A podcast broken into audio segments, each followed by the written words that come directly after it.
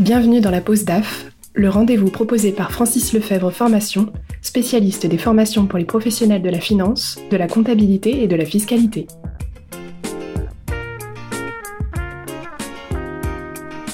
Bonjour à tous et bienvenue dans la pause DAF.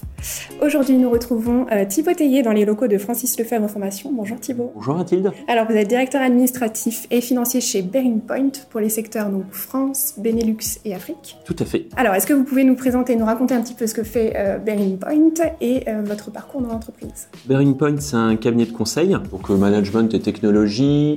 On est, c'est un cabinet européen. petite particularité par rapport à d'autres grands noms comme Accenture. BCG McKinsey, c'est une partnership, c'est-à-dire que c'est un cabinet qui est détenu uniquement par ses associés. Il n'y a pas d'actionnaire externe autre que les associés. Et euh, pour vous donner une idée en termes de taille, c'est 5000 euh, collaborateurs au niveau Europe, environ 800 millions d'euros de chiffre d'affaires. Et sur le périmètre dont je m'occupe, 1000 salariés, 1000, collaborateurs et 200 euh, millions d'euros de chiffre d'affaires. Petit autre point, euh, c'est euh, haute précision, c'est on accompagne effectivement dans toutes leurs problématiques de transformation sur toutes les problématiques, hein, c'est-à-dire c'est pas seulement finance, c'est ça peut être aussi supply chain, ça peut être RH, mm-hmm. tous les secteurs d'activité que ce soit euh, télécommunications, services publics, euh, banques, assurances, euh, donc toutes les grandes organisations publiques et les groupes du CAC 40 principalement. D'accord. Que vraiment on est les clients sur des, des groupes ou à des multinationales.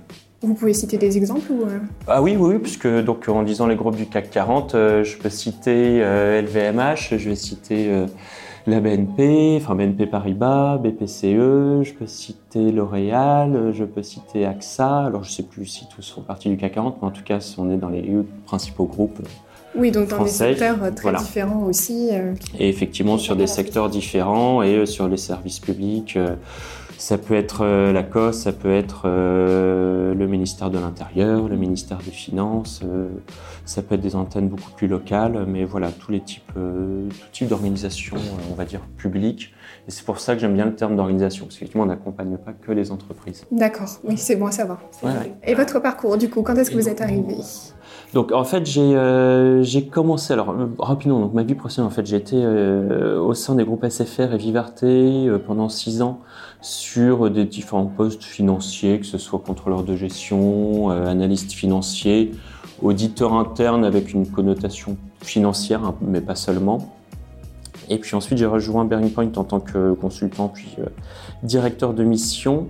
Et là, j'intervenais euh, toujours dans une, euh, dans une optique un peu financière auprès des, directions financières sur tout leur type de problématiques, à savoir problématiques d'organisation, problématiques plus de pilotage de la performance, mise en place de tableaux de bord, d'indicateurs, refonte des processus euh, et souvent quand on parle de refonte des processus, on lit ça aussi à euh, un petit peu la mise en place de, de systèmes d'exploitation qu'on va appeler ERP. D'accord. Où on est euh, sur des projets qui sont très très structurants pour l'entreprise et enfin l'organisation. Alors moi en l'occurrence c'était que des entreprises. Mhm. C'est moi je suis intervenu surtout dans le secteur privé.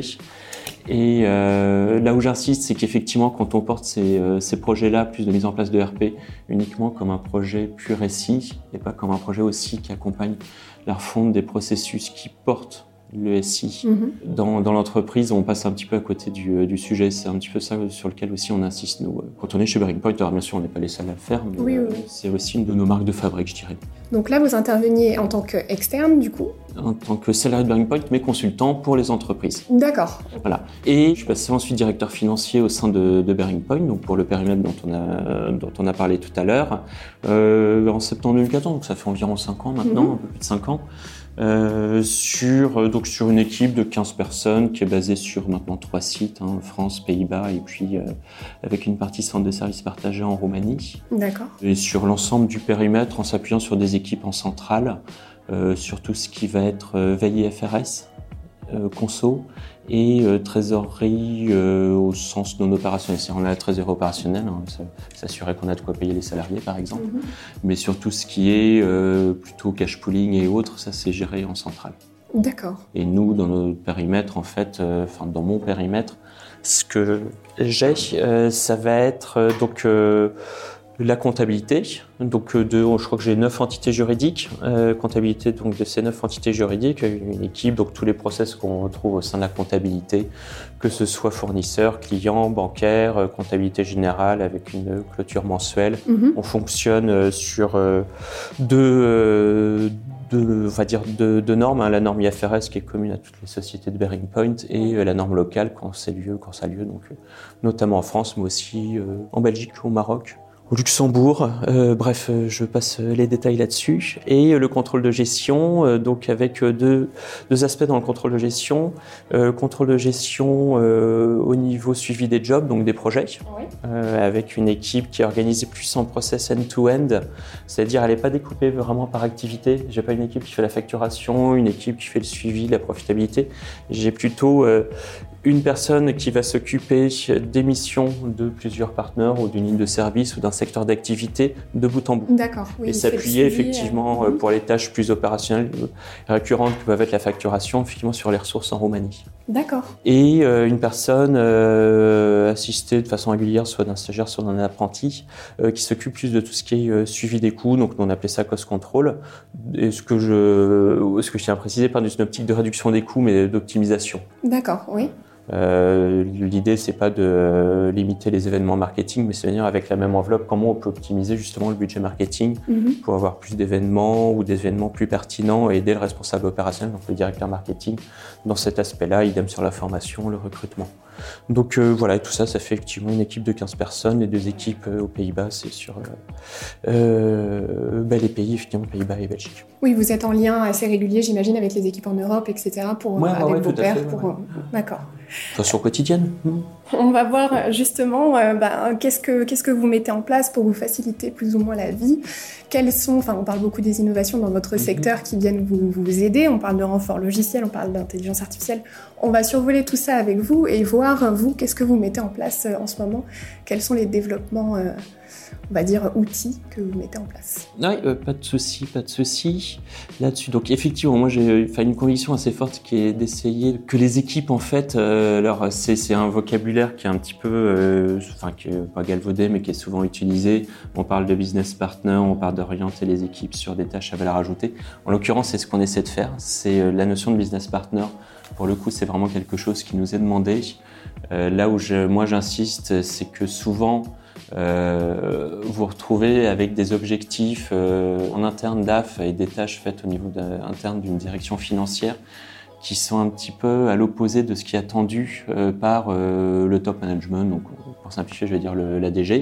Mhm. Euh, vous demandez à une direction financière les- le pourcentage de temps passé par ses équipes sur des tâches, donc vous allez être surtout sur des tâches de euh, on va dire de production et de s'assurer que les chiffres sont fiables. Puis après, on va être sur des analyses historiques, puis enfin des analyses prospectives, un peu de business plan et autres.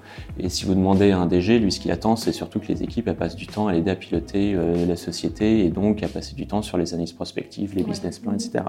Donc l'idée, c'est comment on peut s'organiser pour répondre à cette attente-là Mhm. sans euh, faire des heures qui sont euh, complètement euh, indues, sans, enfin sans travailler à des heures indues.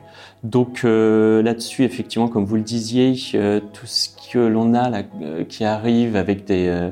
donc moi je trouve des technologies qui sont totalement disruptives par rapport à ce qu'on pouvait vivre dans les 15-20 années précédentes et qui va à un mode, enfin qui, ouais, qui a un mode d'implantation dans les entreprises, dans les organisations qui est quand même assez, euh, assez rapide, c'est d'utiliser au mieux ces nouvelles technologies, d'utiliser au mieux les modes d'organisation qu'on peut avoir. Donc là, je vous ai parlé du centre de services partagé, Mhm. euh, donc les personnes en Roumanie. Donc ça, c'est quelque chose qui n'est pas nouveau, Mhm. qu'on essaie d'utiliser au mieux.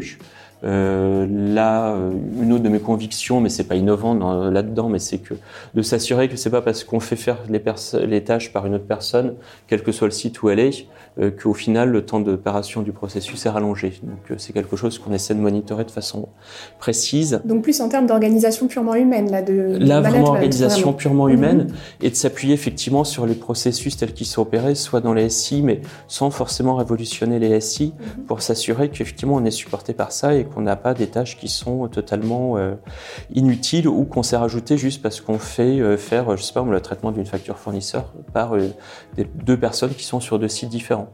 tout simplement. Donc euh, ça, c'est travailler là-dessus pour que, par exemple, moi, mon comptable fournisseur puisse euh, bah, euh, s'occuper de plus plutôt que de traiter les factures, il puisse s'occuper de monitorer le processus.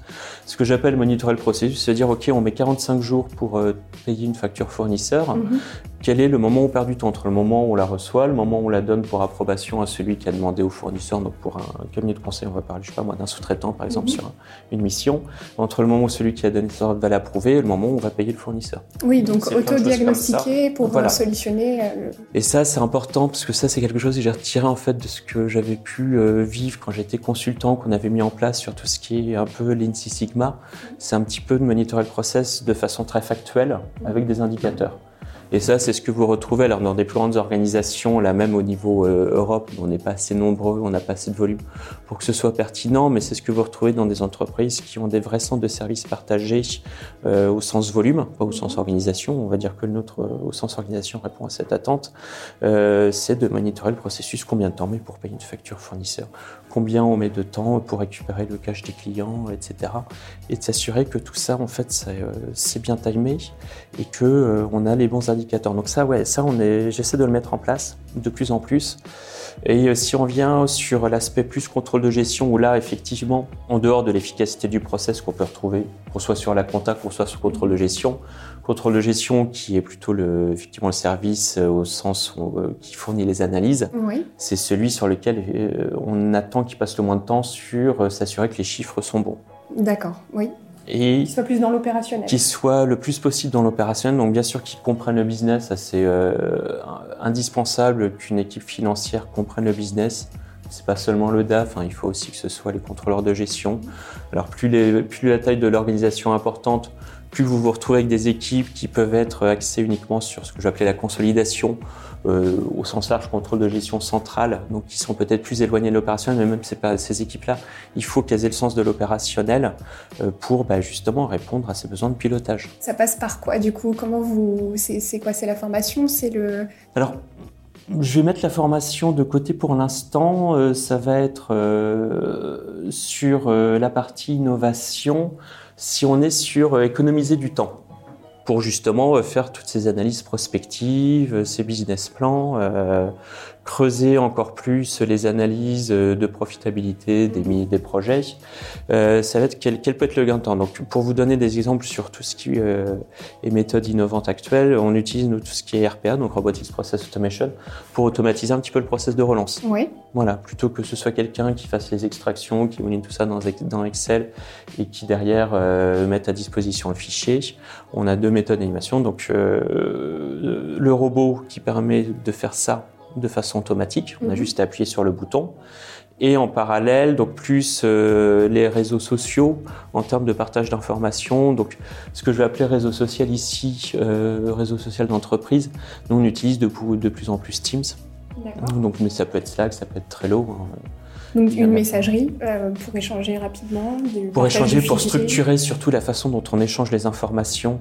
Euh, si vous êtes sur un projet et que c'est là pour le coup, euh, peu importe qu'on soit sur un projet au sens client ou qu'on soit sur un projet interne de la direction financière, pour structurer et échanger des informations au sein du projet, c'est quelque chose qui est, qui est, qui est parfait. Honnêtement, à l'heure actuelle, ça structure beaucoup plus la façon d'échanger, ça, ça permet de, de prioriser de façon beaucoup plus simple les tâches et donc euh, l'organisation de son temps de travail. D'accord, oui. Je vais revenir sur l'organisation interne de la finance et après je passerai sur effectivement le, les interactions, moi ce que je vais appeler le, dialogue de gestion entre les opérationnels, donc chez nous les chefs de projet, mhm. les associés et la finance.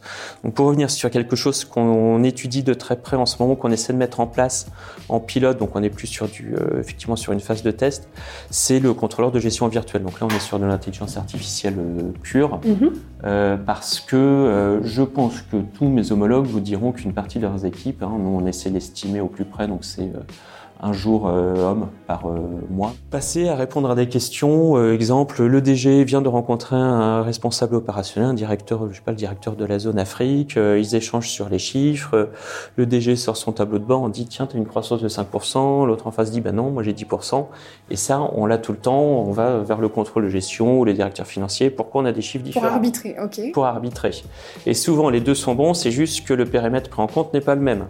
Donc là, ça peut être, il y en a un qui considère les chiffres faits par les partenaires de la région Afrique en Afrique et l'autre qui prend juste les chiffres faits par les partenaires, quel que soit leur pays de provenance, en Afrique. Donc on vous sollicite, vous n'allez pas pouvoir répondre à une question en plus de manière rapide et sommaire, c'est qu'il faut expliquer bah, justement, faire de la pédagogie, il faut euh, euh, expliquer pourquoi il, y a une différence, pourquoi... Oui, complètement. Et ça, euh, le contrôleur de gestion va passer 5 minutes dessus, etc. Et c'est des petites tâches qui se rajoutent. Et un contrôleur de gestion virtuelle sait faire ça très bien. Il faut juste lui apprendre et il va répondre, il va dire on est bien d'accord que vous parlez de tel chiffre, oui, vous appuyez sur tel tableau de bord, oui. Euh, donc dans ce cas, effectivement, ton tableau de bord indique qu'on est sur les chiffres faits en Afrique et l'autre indique qu'on est sur les chiffres faits par les associés africains. C'est pour ça. Les deux chiffres sont bons, mais vous ne prenez pas les mêmes chiffres. Donc ça, c'est quelque chose que vos collaborateurs, pour l'instant, utilisent comprennent aussi Enfin, c'est suffisamment vulgarisé Alors, contrôle de gestion virtuelle, on est en phase pilote. Donc euh, là, pour l'instant, c'est plutôt... Euh, en développement. oui, c'est vraiment en développement. On travaille avec euh, une autre entreprise là-dessus pour qui a la techno. Hein. Nous, on a le savoir-faire, on va dire, théorique, mais on n'a pas la techno. Oui. pour, pour mettre ça en place. Parce qu'effectivement, c'est quelque chose dans, lequel moi, je crois à titre personnel fortement. Parce qu'une fois que vous avez ça, vous gagnez mais un temps fou et vous, structurez bien l'information. Vous n'avez pas peur de l'erreur du, robot? Non, d'une part, parce que s'il fait l'erreur, on la corrige, principe d'intelligence artificielle, d'auto-apprenant, machine learning. Et euh, d'autre part, euh, le contrôle de gestion, euh, aujourd'hui, peut faire l'erreur. Oui, c'est vrai. Et ça, c'est un autre dicton alors que vous pouvez retrouver, c'est que pour moi, une équipe, d'une part, alors une, une, personne, elle a le droit à l'erreur, mais elle a le devoir de s'améliorer. Mhm. Donc, on peut se tromper une fois et on ne se trompe pas la fois d'après.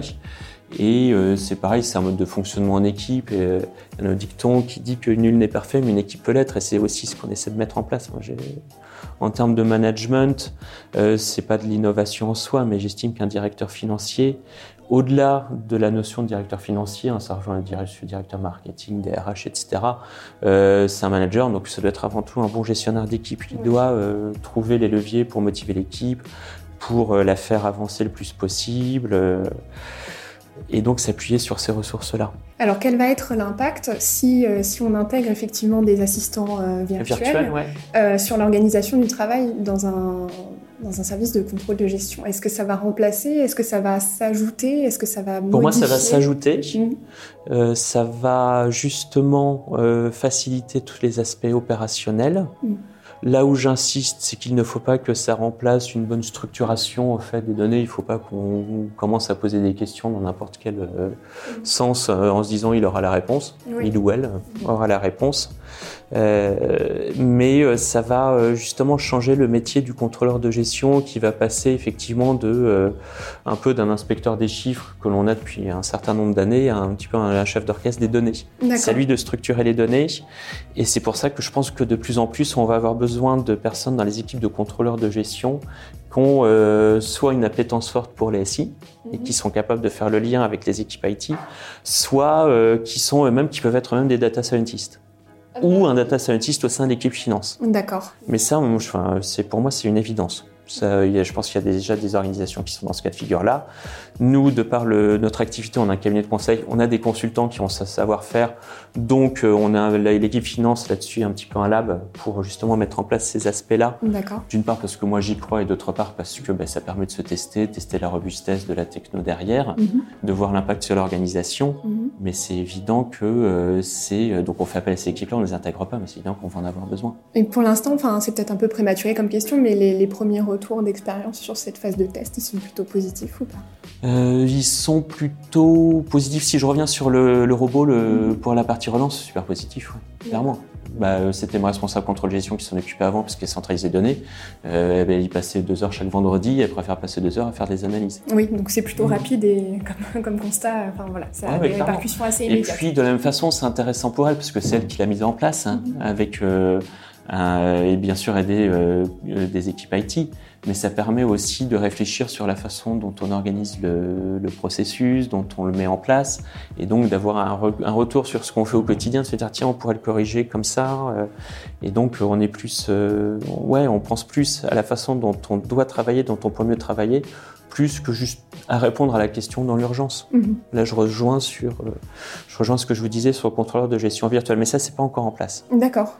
Et après, le dernier point, ben, justement, qu'on a mis en place l'année dernière pour euh, renforcer un petit peu le dialogue de gestion. Donc, dialogue de gestion, c'est un petit peu la façon dont on parle entre chef de projet et équipe finance, entre associé et équipe finance, donc entre opérationnel, mhm. au sens large, hein, quel que soit le secteur d'activité de l'entreprise et équipe finance.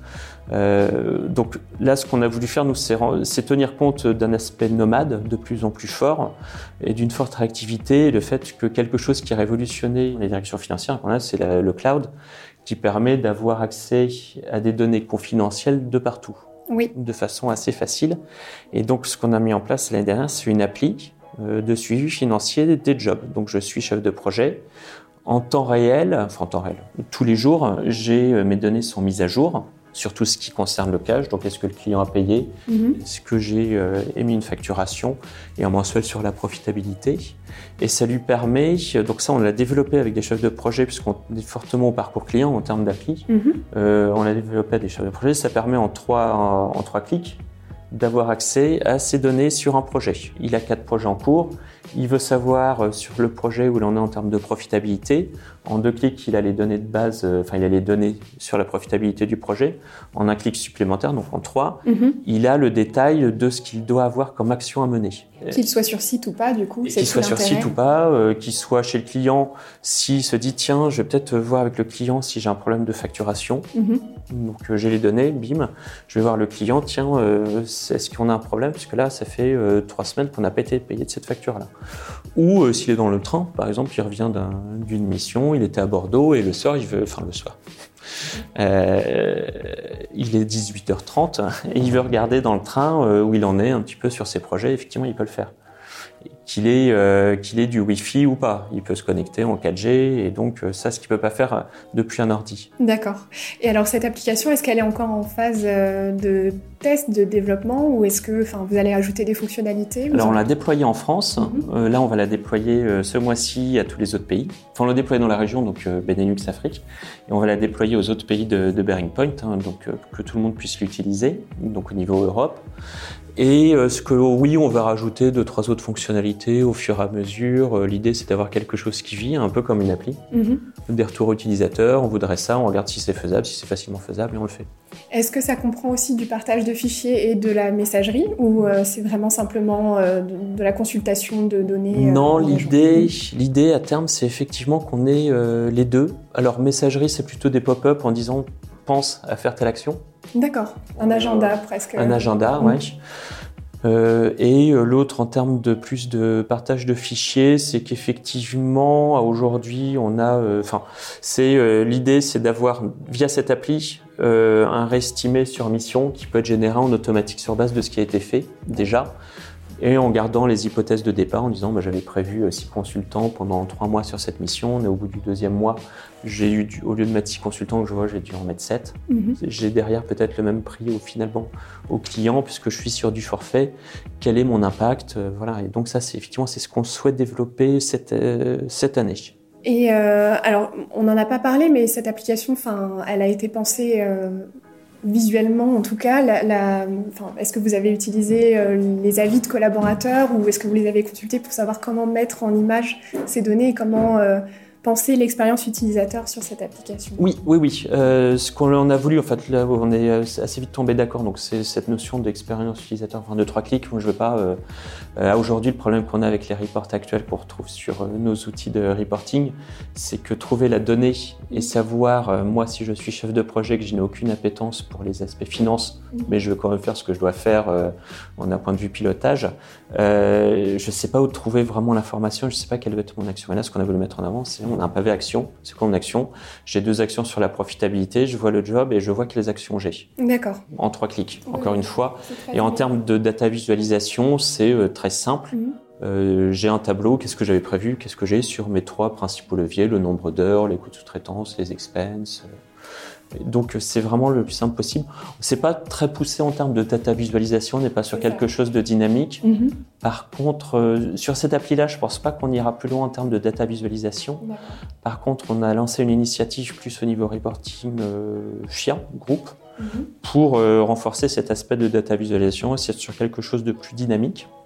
Et parce que ça, ça permet effectivement de, de renforcer ce que je Enfin, pour moi, c'est évident qu'un bon directeur financier mais encore une fois, hein, j'essaie de dépasser la notion pure de, enfin la fonction pure de directeur financier. On le retrouve sur euh, du directeur opérationnel, du directeur de site, du DRH, du marketing, même sur des fonctions support.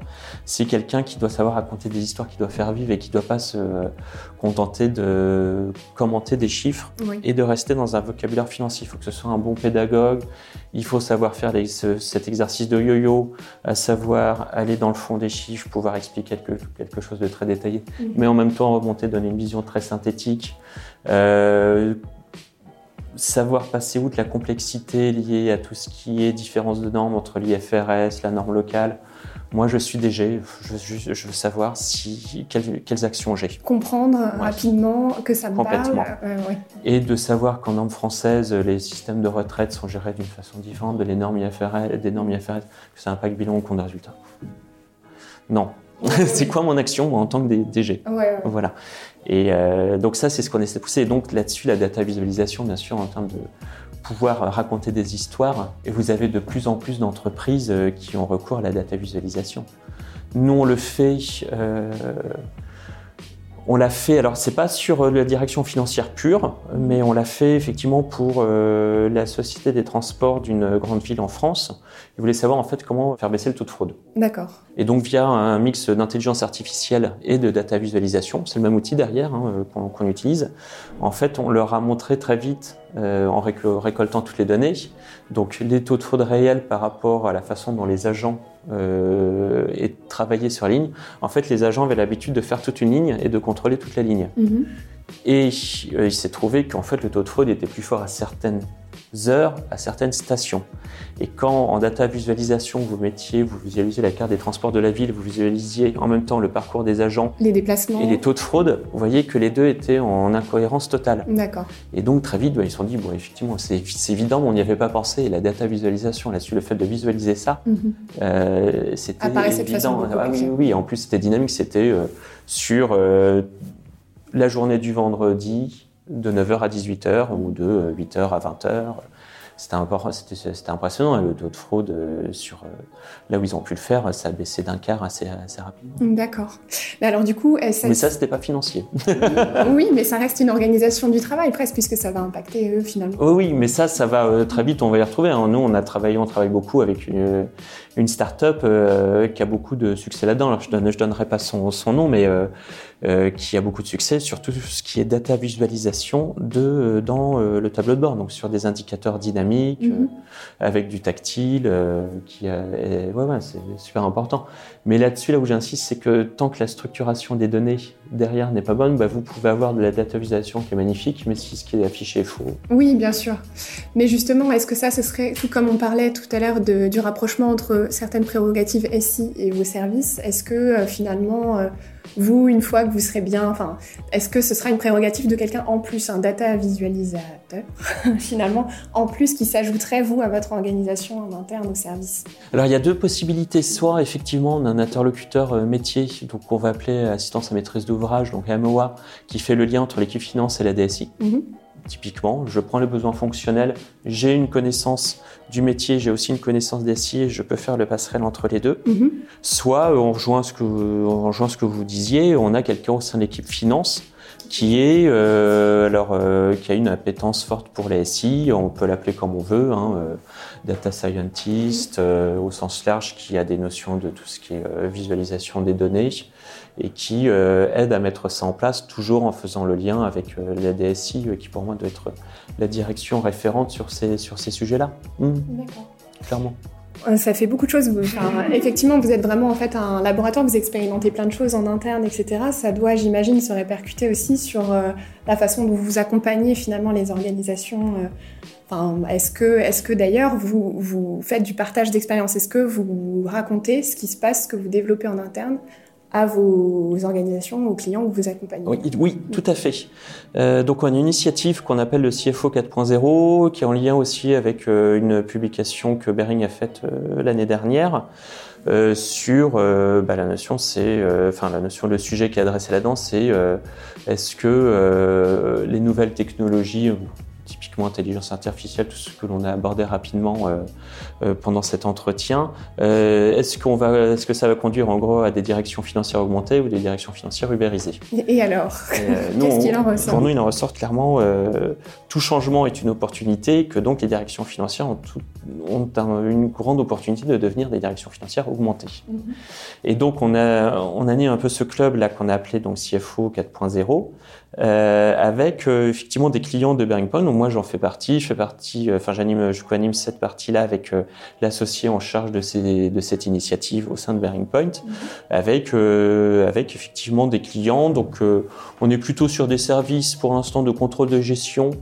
au sens large, hein, parce que contrôle de gestion, quand on est sur des grands groupes, c'est vraiment euh, des fonctions qui recouvrent un périmètre euh, très large pour partager effectivement euh, comment elles vivent le changement à l'heure actuelle, est-ce qu'elles l'ont déjà implémenté, dans de quelle manière elles le supportent, de quelle manière elles pensent qu'elles vont le vivre, donc sur de façon très très prospective. Mm-hmm. là, le premier atelier qu'on a eu qui était euh, en septembre de l'année dernière, mhm. euh, sur euh, deux jours, c'était effectivement le, enfin, le, thème de l'atelier avec ces, six, clients de mémoire, c'était réinventons le controlling.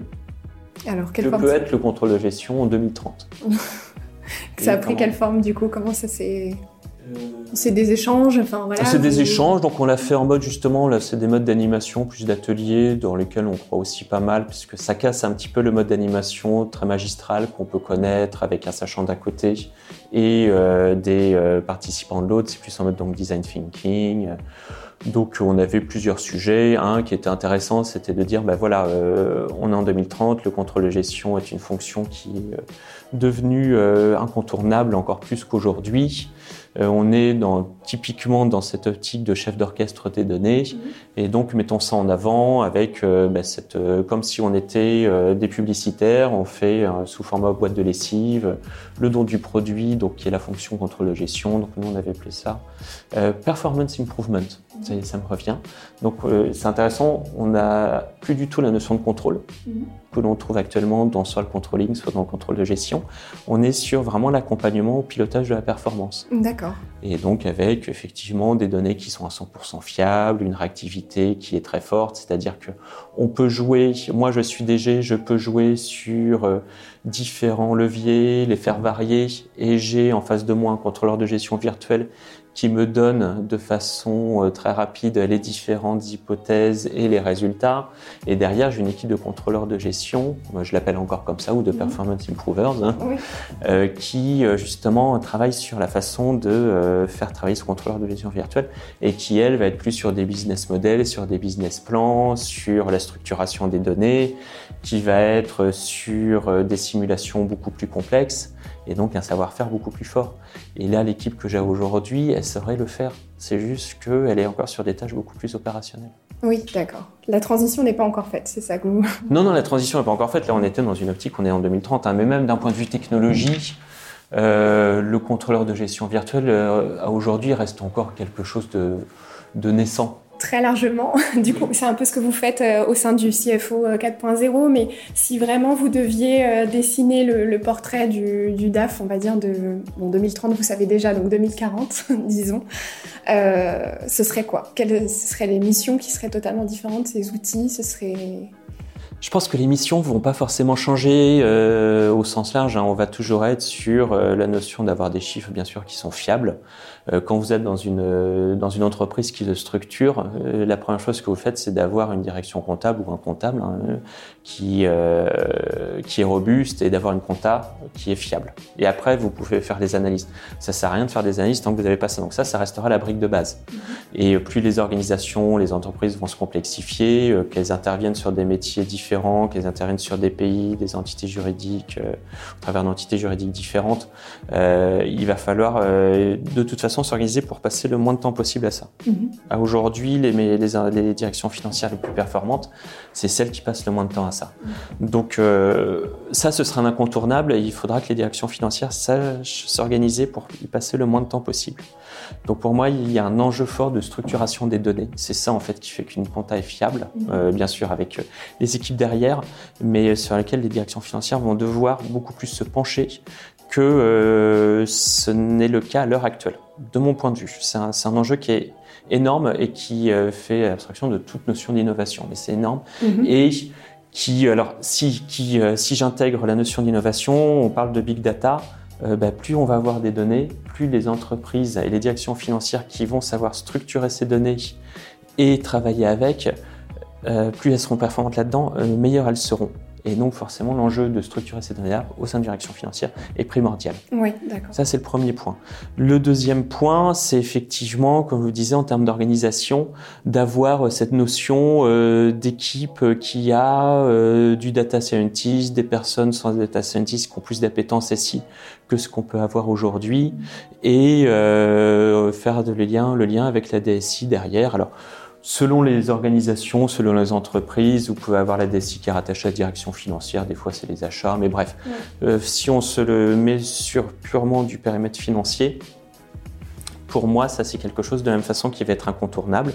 Et donc, c'est de se dire toutes les nouvelles technologies qui arrivent, euh, comment on les intègre au mieux. Donc ça, c'est évident. De renforcer tout ce qui est aspect nomade, euh, des équipes, des clients internes, d'avoir cette notion de client interne. C'est quelque chose, alors c'est pas nouveau, Mhm. mais aujourd'hui, euh, moi je le retrouve pas encore assez au sein des directions financières que j'ai pu voir quand j'étais consultant. Mhm. Et euh, même à aujourd'hui, je trouve que nous, on pourrait aller plus loin. Donc, c'est cette notion de business partner. hein. Il y a, même si le terme est vraiment utilisé, c'est quelque chose qui a une réalité derrière. Et euh, ça, c'est euh, ouais, c'est quelque chose sur lequel il faut vraiment euh, travailler et s'organiser en fonction. Après, on peut parler de centre de services partagés ou non. Moi, je pense qu'il faut arriver à mutualiser le plus possible les Mhm. tâches. Après, c'est dans, des centres de services partagés en France, à l'étranger, par soit totalement externalisés, au sens où les équipes ne sont plus des salariés, mais sont des prestataires. Moi, j'avoue que j'ai pas d'avis aujourd'hui là-dessus. euh, sur quel est le meilleur modèle en D'accord. 2040 Mhm. euh, de ça. Je pense qu'on sera sur un mix entre euh, bah, du contrôleur de gestion virtuel, une fonction qui n'est pas forcément opérée sur place, Mhm. et une équipe euh, qu'on va qualifier de centre d'excellence qui est en local. D'accord, oui. Mais donc il faut faire effectivement cette notion de centre d'excellence. Et après, bah, le directeur financier doit savoir animer tout ça. Je pense que le directeur financier, quelle que soit la taille de l'entreprise, n'est pas forcément quelqu'un sur lequel on a besoin qu'il soit un bon technicien, mais plutôt que ce soit quelqu'un qui euh, est un bon manager. Il sait gérer une équipe, euh, il sait l'emmener le, plus loin possible, euh, il sait comprendre, enfin il comprend le business et euh, il, participe activement à la définition de la stratégie au pilotage de la stratégie. C'est plus quelqu'un seulement qui communique sur les chiffres euh, du mois passé ou de l'année passée. Mais ça, je l'ai eu tout le temps, à quelque niveau que ce soit, en interne, en externe, quand j'ai commencé ma vie professionnelle.